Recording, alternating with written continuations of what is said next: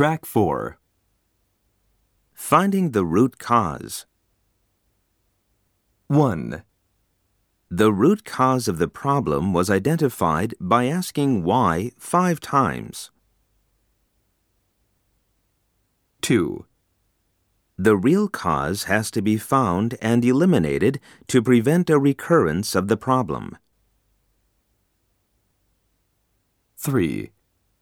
Five whys is a technique to find out the reasons for a problem. 4. Five whys is more effective when it is used on the actual work site. 5. If a defective part is found, it's necessary to find the root cause. 6.